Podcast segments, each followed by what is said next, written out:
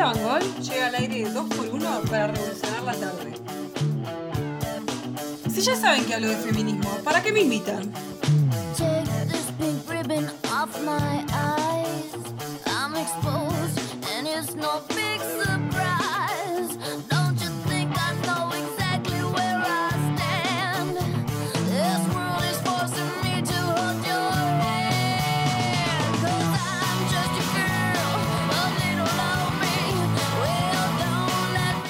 4 grados la temperatura en la ciudad de Mar del Plata, casi las 9 eh, de la noche. Estamos en vivo por Rock and Pop en FM 897. Nos pueden escuchar vía web en rockandpopmp.com o a través de nuestra aplicación que es gratuita para cualquier celular o tablet y se llama Rock and Pop 897 Mar del Plata. Al 2236-566 recibimos sus mensajes y en arroba 2x1 radio nos pueden seguir en redes sociales y en Instagram ver el vivo que estamos haciendo en este momento por Instagram Live y la ven a Julia Van Gol porque estamos por arrancar una nueva columna de feminismo. Julita, bienvenida, ¿cómo estás? Hola, ¿cómo andan? Volvimos a, a la- a los días. A los jueves, a claro, los jueves, que tanto te a los jueves feminismo, sí, sí, hermoso jueves. ¿Cómo la Santi ahí sacándome la foto que siempre salgo mal? No, no seas así. Acá, listo, podemos arrancar. Santi, estás con un peinado particular hoy. Sí, Jimmy Neutron. Porque tenía puesta la gorra hasta hace 10 segundos y me lo tiré para arriba. Me gustó, me gustó el estilo. ¿Todo bien, Julita? ¿Cómo te Todo está tratando la semana? Bien, bien, muy, muy tranquila, la verdad, viste, eh, bueno, yo, como todos saben, trabajo en un diario y eh, esto este, es este tiempo muerto entre elección y elección. Parecía están todos descans- no, no hay Están nada. todos viendo qué hacer, viste, No hay nada. la verdad que estamos más tranquilos. Claro. Contenta. un saludo grande a tu pareja, Mariano, que sabemos que está pasando un momento de alegría extrema. Es hincha de gimnasia, Y fanático de Diego fanático Maradona. del Diego. Ni hablar de Cristina Fernández de Kirchner, Sí, que también, también, es hincha de gimnasia y toda la cosa que lo rodea. Así que un abrazo grande a Sí, Mariano. está pasando días muy felices, además de tenerme como pareja, Sin ¿no? duda, Eh, ¿no? Todos los días se levanta con una sonrisa. y, me- y Hoy, ve esta cara. hoy una sonrisa un poco más grande. Bueno, eh, hoy vamos a hablar de un tema que no, no nos va a dar tantas alegrías, creo, ¿no? Eh, que es bastante más, más pálido. Eh, la semana pasada hablamos de Eleanor Roosevelt, esta primera dama de los Estados Unidos. Vos no estabas, lo hablamos con los chicos, eh, pero segundo, seguramente los escuchaste en Spotify. Obvio. Muy bien, ya están eh, adoctrinados nuestros Lo columnistas. escuché por Spotify en 2x1, que ahí la encontrás a Julia. Y para chequear si se escuchaba bien, entrás a sacla.com barra 2x1 y la volví a escuchar. Ah, me encanta. De nada, ¿eh? Bueno, eh, como seguramente habrán escuchado, nosotros hablamos de Eleanor Roosevelt, esta primera dama de los Estados Unidos, que un poco resignificó este rol y la comparamos un poco con Evita, estuvo detrás de la escritura de la Declaración Universal de los Derechos Humanos, pero además... eh, dentro de su historia se coló también la aparición de otra mujer, que es de la que hoy vamos a hablar en esta suerte de algunas columnas para reivindicar eh, o, o traer a- a- al presente historias de grandes mujeres que han hecho muchas cosas y que quizás la, la historia no las ha reconocido como, como se lo merecían. Y es Gisela Pearl. ¿Quién es Gisela Pearl?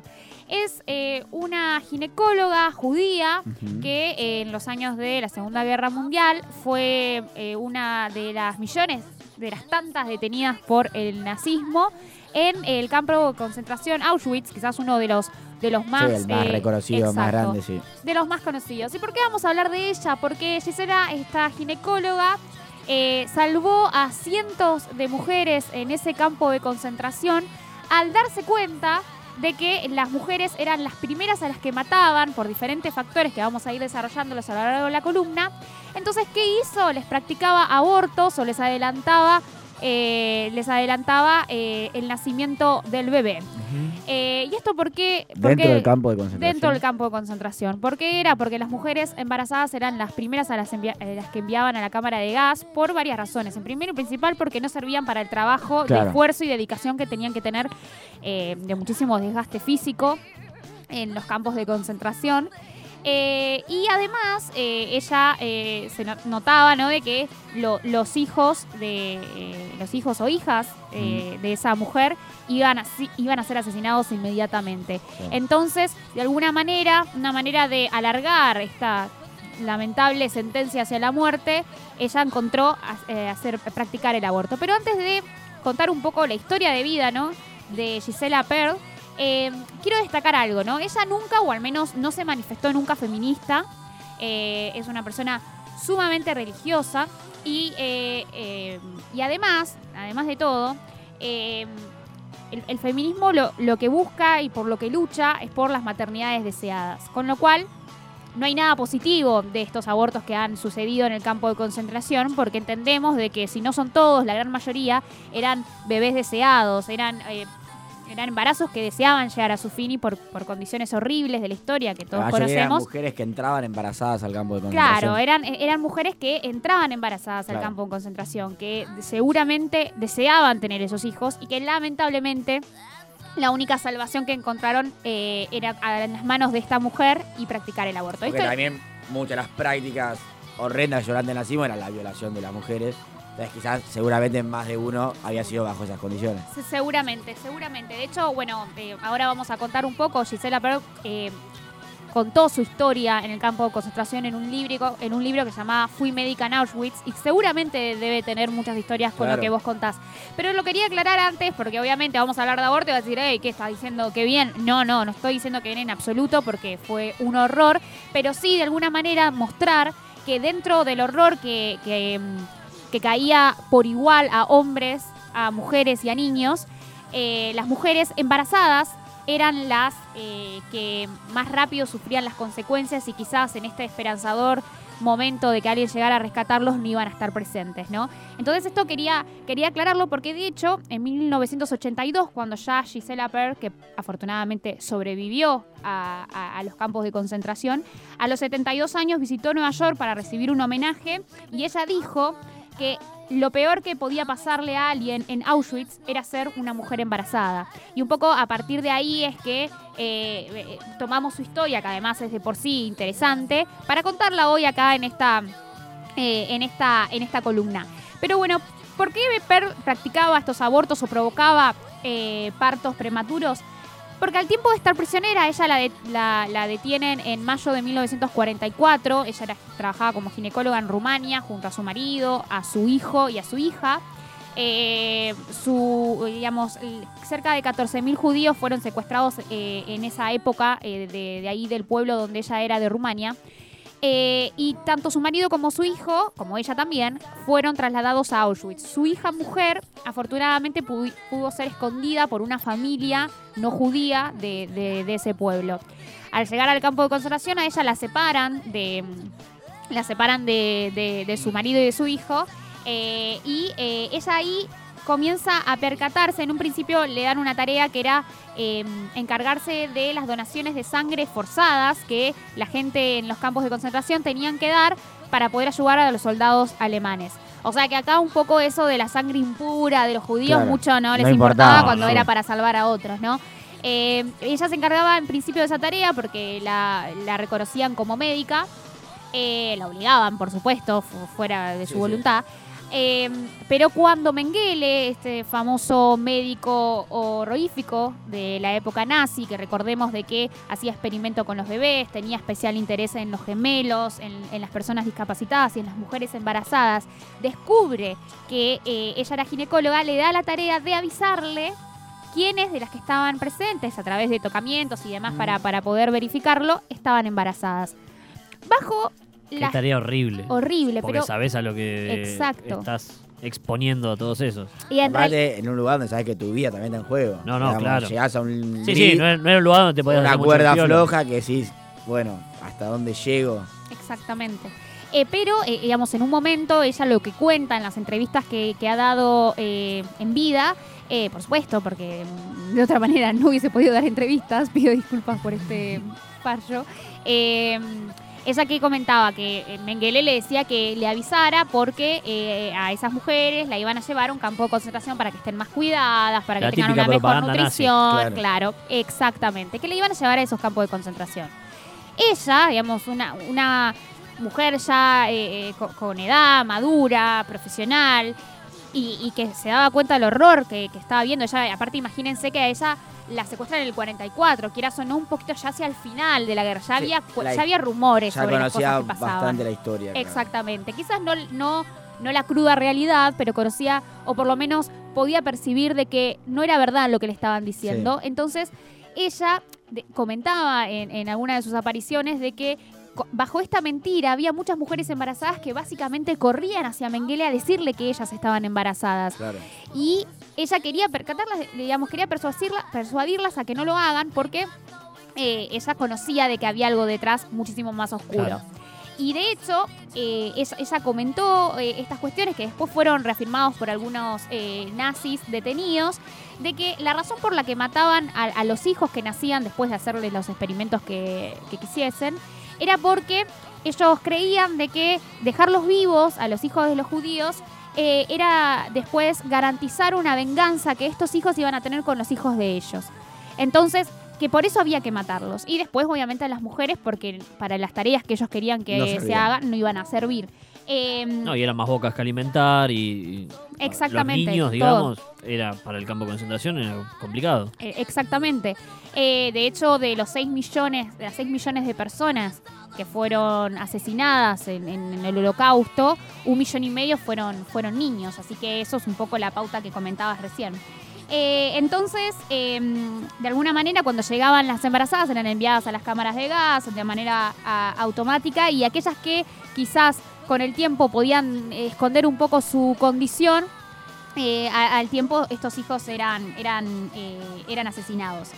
Eh, entonces, eh, cuando, cuando ella toma esa tarea de que tenía que avisar de, de que las mujeres estaban embarazadas, decide definitivamente que no lo iba a hacer y que lo que iba a hacer era con sus propias manos, sin ningún tipo de, digamos, herramienta Nada. médica. Aparte, tampoco podía eh, pedir Pedir. nada. pedirlo, nada en Claro. absoluto. Ella, su única tarea era avisar. Ella lo que hacía, eh, obviamente no vamos a ahondar en detalles, pero eh, con sus propias manos hacía eh, determinadas maniobras para que se produzca un aborto espontáneo eh, de, las embarazadas, de las embarazadas. Aquellas que estaban en un eh, eh, proceso de gestación mm, quizás más avanzado, les perforaba la bolsa amniótica para adelantar el parto y por supuesto que, que a veces eh, había instancias en las que ya ese niño iba a nacer sin vida Claro. y, y demás. Realmente hay, eh, hay etapas de, de- de- de su vida en Auschwitz que no, que no son lindas de contar, eh, sobre todo porque, repetimos, aún no siendo una maternidad deseada, obviamente que todo lo que ocurrió fue, fue muy desagradable. Eh, y ella, digamos, lo cuenta en este libro que les comentaba de Fui médica en Auschwitz. Y de alguna manera lo que ella contaba era de que eh, para ella todo ese proceso fue una contradicción moral, por lo que les comentaba al principio, ¿no? Era una mujer eh, religiosa y, aunque no fuese religioso era una cuestión casi humanitaria y fue algo muy fuerte para su vida y que la marcó, pero que de alguna manera también eh, fue un, desafío que ella no, no podía eh, evitar, digamos. Ella era una médica ahí presente. si bien todos corrían riesgo, ella con sus maniobras podía de alguna manera disminuir el riesgo de esa mujer y alargarle esta sentencia a la muerte. Digamos, ellas perdían el embarazo, dejaban de estar embarazadas y podían eh, ser útiles en el campo de concentración y de alguna manera no morir inmediatamente eh, como si lo hubiesen hecho de, de otra manera. Entonces la verdad es que eh, es una historia fuerte, Tal cual. es una historia eh, que por lo menos yo desconocía.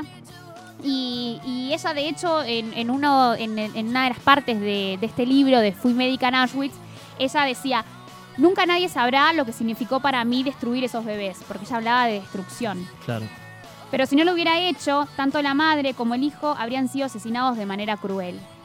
Y, y- y bueno, si, si uno lo trae, obviamente, no lo vamos a traer en un paralelismo ahora.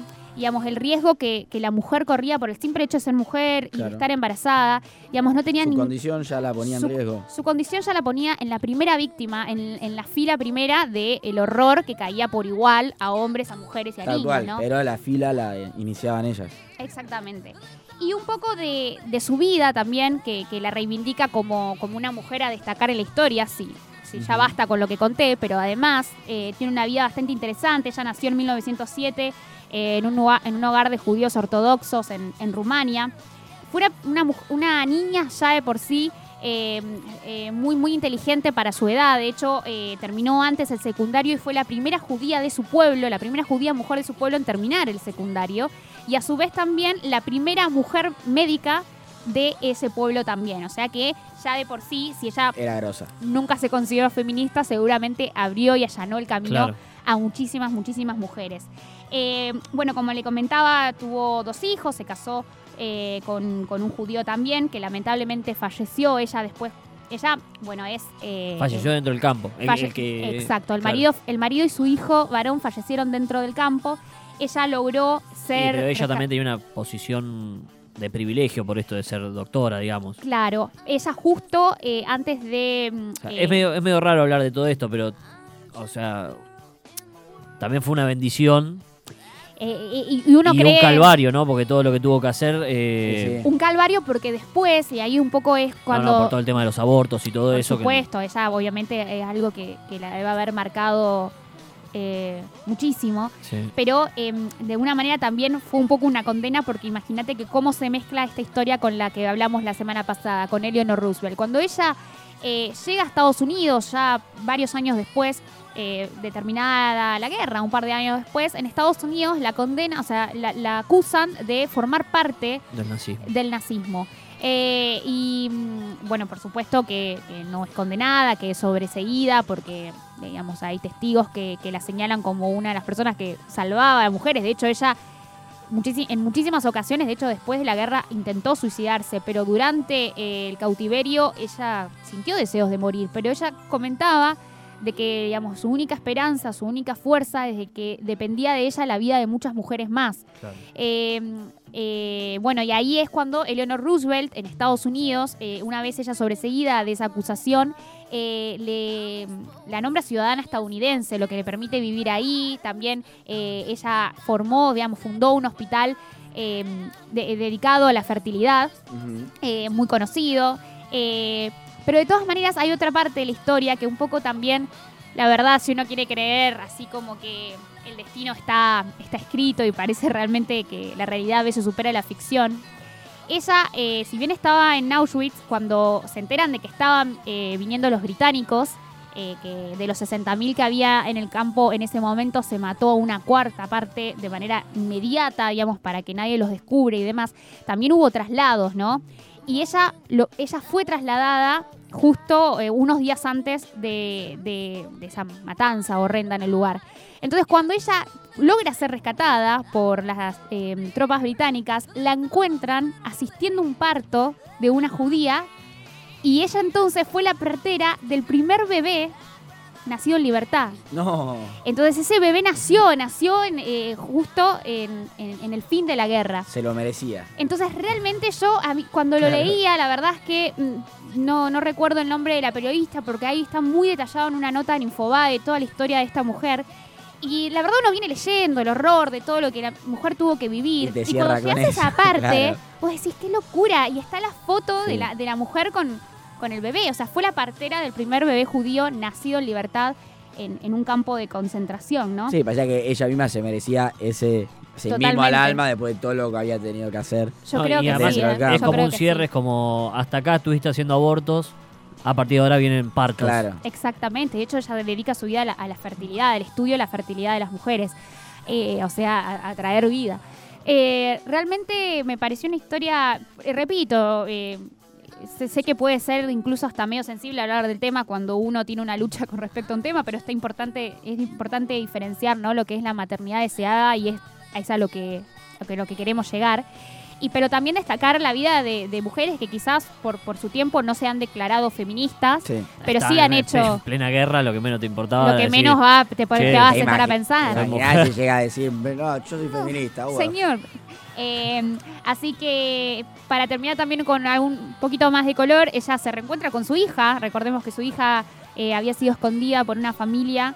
Eh, por suerte ella también pudo sobrevivir y ambas fueron a vivir a Israel, donde, eh, donde falleció en 1988, el 16 de diciembre de 1988. Eh, así que bueno, esta es la historia, ¿no? De Giselle Pearl, una mujer que por lo menos yo desconocía, esta ginecóloga que, que salvó cientos de mujeres eh, en los centros de, de- en los campos de concentración de, de Auschwitz. Eh, y bueno, son, es una de las tantas mujeres que quizás mm, desconocidas para la historia, pero sumamente importante traer a colación, recordarlas y seguramente también reconocerlas, ¿no? ¿Recordás el nombre del libro? Eh, yo fui médica en Auschwitz. Eh, yo voy a sumar. eh. Gabriela Kraus Blattman es la hija, es actriz. Y hay una película que se llama El peso del pasado. Eso, sí, mira, me lo anoté acá. Ah, no lo quería decir pues si cerrabas con eso. no, que no, no. cuenta la historia de, mm, de Gisela.